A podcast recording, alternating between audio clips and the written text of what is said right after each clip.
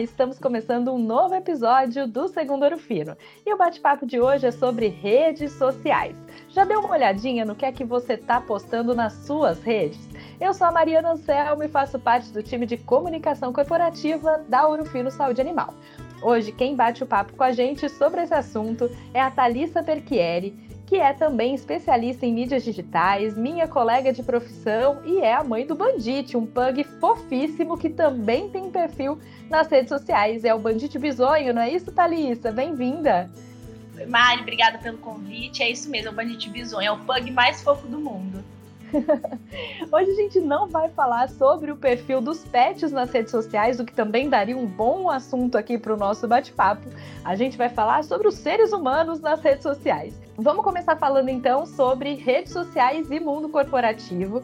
Na tua avaliação, Thalissa, qual é a melhor maneira de usar as redes a favor do marketing pessoal? Olha, Mari, para começar pelo básico, estando presente nas redes sociais.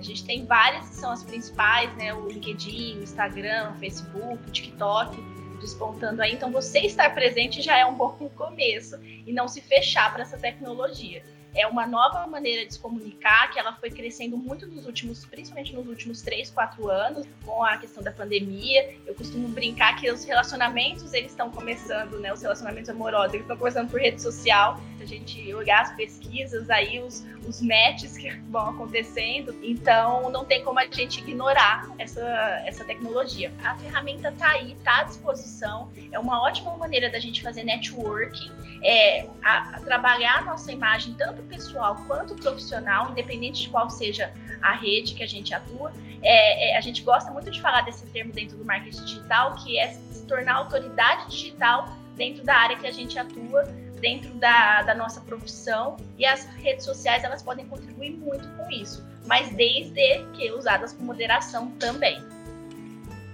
Thalita, você falou em moderação e me chamou a atenção aqui para uma outra questão que é rastreabilidade tudo que a gente faz nas redes fica rastreável, fica ali marcado. Inclusive, até o LinkedIn, você pode ver né, esse histórico de postagem, de interação das pessoas, até muito mais fácil do que o Instagram, o Facebook e o TikTok, por exemplo. E aí, na tua opinião também, como que isso pode ser observado e acaba sendo levado em conta pelas empresas, pelos profissionais em momentos importantes da carreira? Como, por exemplo, quando alguém está sendo contratado para uma nova empresa ou quando alguém está sendo desligado de uma posição em que atua é, normalmente. Exatamente aí que entra a moderação, né, Mari? É, a gente vê ali a cultura do cancelamento que foi tão forte nos últimos tempos. Os artistas eles acabam sendo atingidos por uma proporção gigante. Só que a gente também, dentro do nosso ambiente, a gente também pode ser cancelado. Então a gente tem que tomar cuidado com algumas atitudes. Não tem como a gente separar o, o, a nossa vida profissional e a nossa vida pessoal. A partir do momento que a gente está nas redes sociais, a gente está como indivíduo. A gente é exposto como indivíduo o tempo inteiro. Então, a gente precisa tomar cuidado com todos os nossos posicionamentos, porque a gente carrega esses valores. E na hora que eu falo que é importante a gente ter essa preocupação, é porque em que sentido? Não é se a gente está postando a melhor foto, se a gente está dentro do padrão. Não, se a gente está mostrando para as pessoas valores éticos mesmo. Será que se alguém olhar o seu perfil, vai gostar do que está vendo? E, de novo, não é estética. É, será que vai gostar? Será que vai achar você uma pessoa ética, uma pessoa com valores? E isso independe se é no Instagram, se é no LinkedIn, se é no Facebook ou se é no TikTok. Eu já vi, falando um pouco de LinkedIn, de posturas profissionais que ficam mais restritas dentro da rede, eu já vi posicionamentos super polêmicos de pessoas que escrevem textos sobre empresa que trabalhou ou sobre empresa que trabalha. E parece que talvez não vá ter proporção nenhuma e causa desconforto até entre os colegas ou coisas que as pessoas nem imaginam, ir lá e comentar no post. Eu brinco que a, o LinkedIn é uma, uma rede extremamente fofoqueira. Você vai lá e comenta, as pessoas recebem notificação sobre isso. Ah, a pessoa que, te, que você segue comentou em tal post, aí vai lá e vê o seu post. E nisso você também pode ser julgado, você pode ser analisado. Realmente, na hora que a gente pensa num processo seletivo, que a gente pensa numa, numa promoção, qualquer tipo de análise que você pode passar, e aí e os, um RH, um headhunter pode fazer, ele eles podem buscar tudo isso. Será que essa análise vai ser positiva? Ah, tá, você está falando para as pessoas não se posicionarem, não é isso. É para ter a moderação, é ter o cuidado. É se você fosse colocar no lugar de um analista, se você olhar para aquele posicionamento, você acha positivo? A gente é, faz essa análise e não vê nada de errado, ok. Mas a moderação é muito importante porque cada vez mais os RHs das empresas, eles estão olhando, e aí não só o LinkedIn, mas também as outras redes para saber quem estão contratando, porque essa mudança né, de olhar para a contratação está acontecendo, não só como profissional, mas como os valores que as pessoas trazem. É mais fácil treinar as pessoas nas ferramentas, na parte técnica, do que ensinar as pessoas como elas devem ser. Né? Então, o olhar para o profissional mudou um pouco e as redes sociais ajudam muito nisso. Thalys, você está falando dessa questão da moderação, do se colocar no lugar de quem está de fora, vendo os seus posicionamentos. Eu acho que isso vale também até para aqueles ambientes tecnicamente mais fechados, tipo o grupo de WhatsApp da família. Será que aquela postagem, aquela piadinha que foi feita, aquele comentário também não pode vazar daquele ambiente que tecnicamente seria mais controlado? Qual que é a sua dica nesse sentido para o melhor uso das redes sociais? a gente não sabe quem está nesses grupos de WhatsApp. Você pode ser printado a qualquer momento. E eu acho que, de novo, a gente falando em valores, a gente tem que carregar valores com a gente o tempo inteiro. As empresas sempre tiveram, por exemplo, códigos de conduta que elas não contemplavam essa, essa, esse comportamento digital das pessoas. Mas o que, foi acontecendo ao longo do tempo? Com esse, com esse aumento de cancelamentos que a gente vê nos juízes da internet fazendo com as pessoas, e aí já saindo do âmbito de artista, já acontecendo com algumas pessoas, alguns linchamentos virtuais que acontecem, as empresas começaram a, a, a olhar para isso e falar assim: não, a gente não pode mais fechar os olhos e depois da, da porta para fora as pessoas fazem o que elas querem.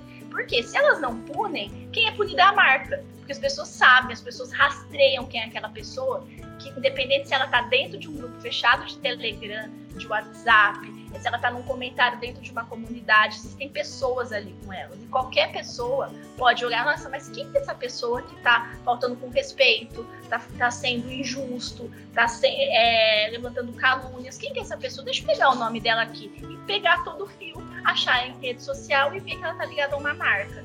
Então, assim, independente, dentro do digital, gente, não existe privacidade não existe privacidade. Eu sei que o WhatsApp tem ali as, as mensagens fotografadas, mas a partir do momento que você está num grupo, o que você escrever é público. E você pode ser é, rastreado, você pode ser printado o tempo inteiro e isso ter consequências sim. Porque mesmo que a marca ainda não tenha, a empresa ainda não tenha algo estruturado, ela pode ser cobrada por esses juízes da internet para punir ou ela mesma vai ser punida. Então, assim, tem que tomar cuidado o tempo inteiro. Você sabe que essa semana eu estava conversando com uma profissional que acabou de chegar aqui para nossa equipe e ela me perguntou, falou, Mariana, eu já trabalhei em outros lugares e eu tinha um perfil que era o profissional e eu tinha o perfil pessoal no Instagram, por exemplo. O que, que você acha sobre isso? E eu fui para ela nessa mesma linha do hoje em dia já não funciona mais querendo ou não, você vai ser a pessoa que trabalha na Ouro Fino ou em qualquer outro lugar e as pessoas vão te avaliar como esse todo que você é e não mais essa separação. A gente falava antigamente, né? Eu tô com crachá e tô sem o crachá. Já não existe mais isso, né, Thalissa? É, exatamente. A gente está passando por essa mudança, acho que da pior maneira possível. Acho que foi uma ruptura muito brusca do isso não importa, essa sua postura não importa para né, a empresa e a partir de agora vai começar a importar. A gente está vivendo uma coisa mundial de polarização, de, de polêmicas de opinião. Então, assim, tudo isso fez acelerar né, essas, essas medidas e ao mesmo tempo, é o que você falou, é, não compensa mais você ter um perfil separado, porque o mundo já te vê como uma pessoa só. Você não é a Mariana das 8 às 17, das 8 às 18 da Ouro Fino. Você é a Mariana, um indivíduo 24 horas, independente se você está dentro do Fino, se você está dentro do digital. As empresas hoje em dia, elas já também não racionam o uso de rede social. É muito difícil uma empresa é, fazer isso hoje em dia, porque já faz parte do dia a dia dela. Você pode pegar o seu celular, você está ali com o seu celular, você pode ali dar uma olhada no Instagram. Então, tudo isso tem como consequência você não ter mais essa separação e também não ter mais a, nem a necessidade da separação no perfil, né? E Thalissa, você falou de um outro ponto que é o nosso consumo cada vez mais rápido de informação. A gente é jornalista, sabe que o jornalismo mudou muito, né, ao longo dos últimos anos, e com as redes sociais, essa questão de todo mundo pode produzir conteúdo e ao mesmo tempo tem muito conteúdo para a gente consumir. Como que você vê essa questão do se destacar? Como que a gente pode fazer conteúdos mais relevantes para no meio desse mar todo de informação, quem está seguindo a gente, acompanhando as redes sociais, achar o nosso conteúdo interessante, aquele que vale a pena você dedicar um tempo para acompanhar. Maria, eu, eu acho que a gente hoje em dia tem a faca e o queijo na mão. A gente precisa, para fazer um bom conteúdo, criatividade e informação densa. É isso que a gente precisa. A gente só precisa disso. Mas mesmo assim, eu sinto dentro do nosso meio de comunicação, jornalistas, publicitários, numa bateção de cabeça, numa dificuldade. Eu sinto eles estão perdidos com a ferramenta. Alguns ainda acham que não é, não, não tem como olhar as redes sociais como um veículo de comunicação, porque isso é uma rede social. E com isso a gente vai perdendo o mercado e a gente vê, a gente sente um delay deles em relação aos, aos a, um delay nosso, né? Assim, eu me coloco muito dentro da, da classe jornalística é, em como usar isso a favor. E esse delay não pode existir não pode existir dentro de um, do digital, porque a tecnologia não permite uma demora, né? Então, em que sentido que eu falo isso? Ah, surgiu uma novidade, uma nova ferramenta dentro do próprio Instagram ou uma rede separada. E aí, como que a gente vai fazer para usar isso como informação, como veículo de informação para as pessoas?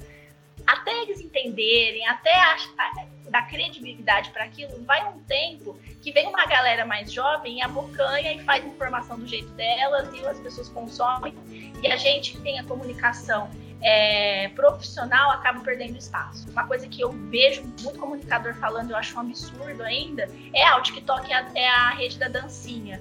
O TikTok foi uma rede que em dois anos saiu de 10 milhões de, de usuários no Brasil para 70 sabe? Como que a gente vai olhar para a rede como uma rede da dancinha? E eles ainda olham a rede como uma rede da dancinha. Então, assim, principalmente a, os jornalistas, os publicitários, que poderiam estar usando a rede para outras coisas. Principalmente a gente é, olhar para isso como uma, uma super oportunidade. Você já me conhece, eu sou apaixonada por entretenimento desde sempre, e agora poder fazer informação, poder levar conteúdo uma forma criativa, uma forma mais clara, mais solta, sem perder a credibilidade, sem, sem perder esse entendimento do, da seriedade de alguns assuntos. Mas assim, faz muito mais realizada do que eu era há 10 anos atrás, lidando com comunicação. Na tua opinião, qual que é a maior pegadinha que alguém pode cair na hora de usar uma rede social? A pegadinha foi até o que a gente já falou, né? É achar que, ela, que a rede social se separa da nossa vida. Eu acho que essa é a pior é, pegadinha que a gente pode cair, é a gente ignorar que o que a gente está vivendo na rede social faz parte da nossa vida. Acho que a gente é 24 horas. É, eu sou 24 horas a Thalissa, eu sou, você é 24 horas a Mari, a gente estando na mesa do bar ou a gente estando é, dentro da rede social, postando story, postando uma foto no feed. Então, acho que essa é a maior pegadinha, porque, de novo, o mundo corporativo já se estende para a nossa vida pessoal. Então, assim, é o maior cuidado que a gente tem que ter. Então, vamos recapitular, Thalissa, as dicas para a gente usar bem a rede social.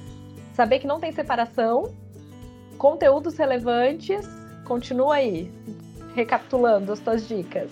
Mas tem uma dica que eu gosto de dar, que é o princípio de tudo. Independente se você é uma empresa, um pequeno negócio, se é o seu perfil pessoal, se é uma grande empresa. É ser natural dentro das redes sociais. É levar realidade dentro das redes sociais. Não adianta você tentar mostrar uma outra coisa, porque isso não vai se sustentar. Parece autoajuda, mas não é. É o real mesmo que as pessoas gostam de ver.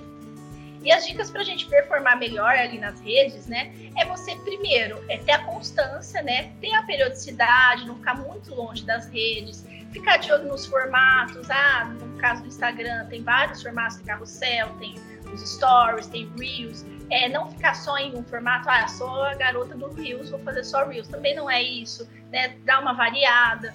É, dentro do LinkedIn também tem vários formatos, então também caprichar muito nisso. Aproveitar as ondas que acontecem, então ah, uma música que viralizou, então usar a música, você também vai entrar nessa, nessa onda toda, né? Nessa trend.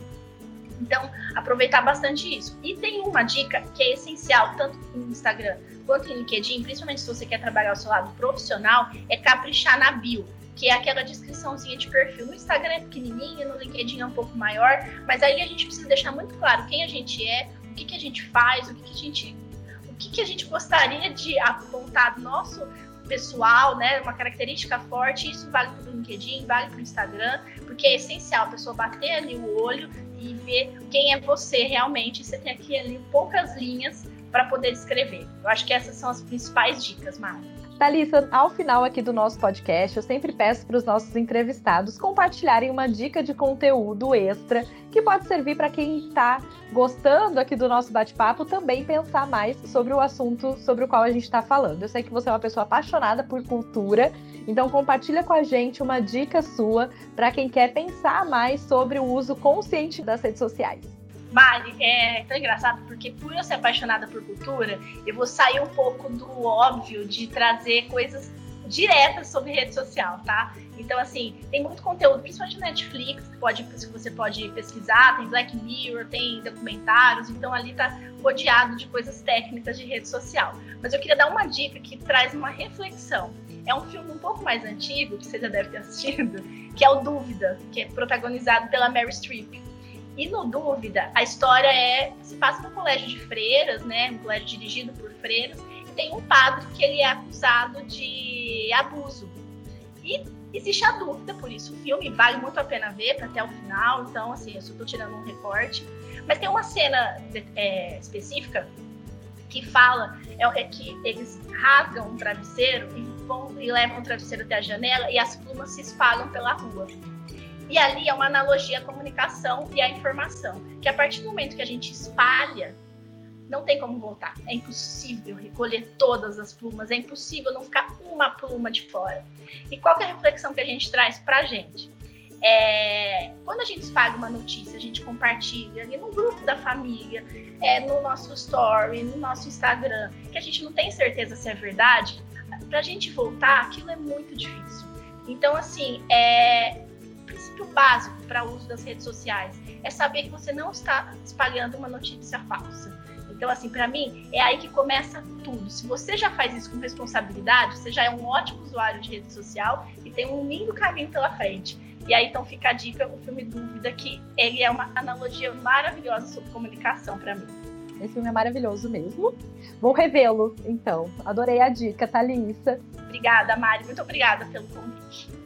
Obrigada, Thalissa, e muito obrigada também a você que acompanhou esse bate-papo aqui com a gente hoje. E aí, já pensou o que é que você vai postar nas suas redes sociais nessa segunda? Excelente dia e até a próxima. Tchau, tchau.